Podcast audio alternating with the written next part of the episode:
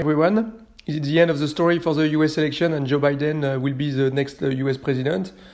In a way, yes, uh, Joe Biden now is, is clearly going to be the next US uh, president, the 46th US president, the 20th of uh, January. Um, but a lot of, uh, of uh, suspense remains, especially on the on the Senate. What is now clear with um, after Michigan, after Georgia, Pennsylvania, Nevada have certified elections, so we, without fraud, out of 33 attempts to to to to, to say that. Uh, the 31 of that has been uh, uh, revoked. So clearly, the election was uh, was was okay, and and the result is now clear.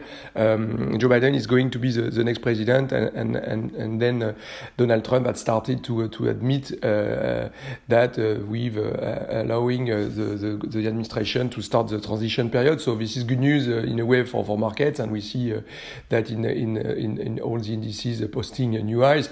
In a sense that it's it's it's going to be a smooth transition, and it was starting to be a bit long uh, Uh, this transition for, for having an efficient administration going going, going forward.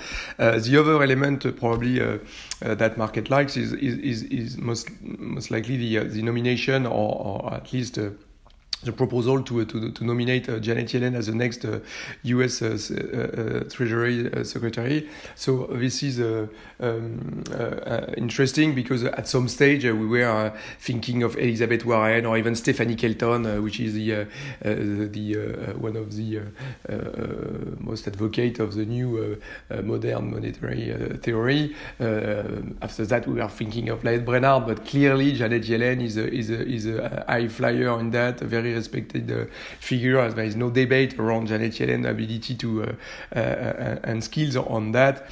What is as well probably liked by the market is the fact that having Janet Yellen, Yellen at the Treasury, it means probably a, a, a smooth um, cooperation between the Treasury and the Federal Reserve, and we have seen that lately between Mnuchin, uh, Mnuchin and um, and uh, and Powell that it was a little bit tense uh, in a sense of uh, uh, Uh, uh, of uh, rolling over the the the, the, the schemes uh, from the fund from the Fed. So with Janet Yellen, I remember that Janet Yellen was the Fed the, Fed chair of the Fed, but the boss of Jerome Powell. So obviously they know to work together.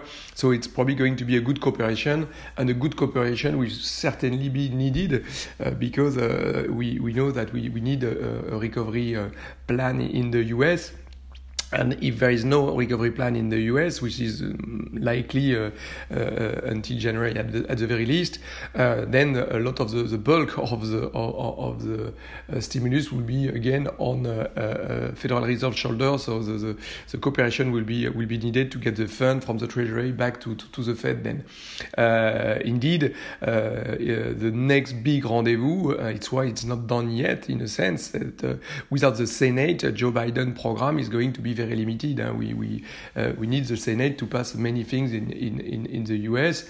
And without the Senate, uh, uh, it's going to be very difficult to have all this big infrastructure plan. Even there, maybe we, we can find a compromise, but uh, Obamacare uh, new reform or the new Green Green New Deal or lots of doubling of minimum wage and so on and so forth. You see a lot of potential um, blocks from, from, from the Senate if, if Joe Biden does not get the majority. So the big rendezvous is the 5th of January in Georgia once again to see if he will have some some more leeway uh, to have at least the majority. Without that, it's going to be very very difficult to have a,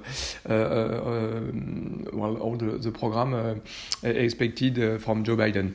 Um, on, on, on top of that, uh, probably uh, to to be uh, to be uh, Uh, we have to remain uh, to, to, to, to, recall uh, sorry uh, that uh, in the spoil system in the US 4,000 posts are, are to be switched from one administration to the other. And out of these 4,000 posts 1,200 are, are to be confirmed by the Senate. So there again it's going to be a challenge to, to find compromises hence probably the choice of Janet Yellen which is one of the posts to be to be confirmed by the Senate. Um, uh, Euh, euh, with a transpartisan uh, probably uh, uh go ahead uh, from the Senate, uh, more likely with a figure like Janet Yellen. So big rendezvous once again is is in Georgia, back to Georgia um, in the 5th of January. Until then, stay safe.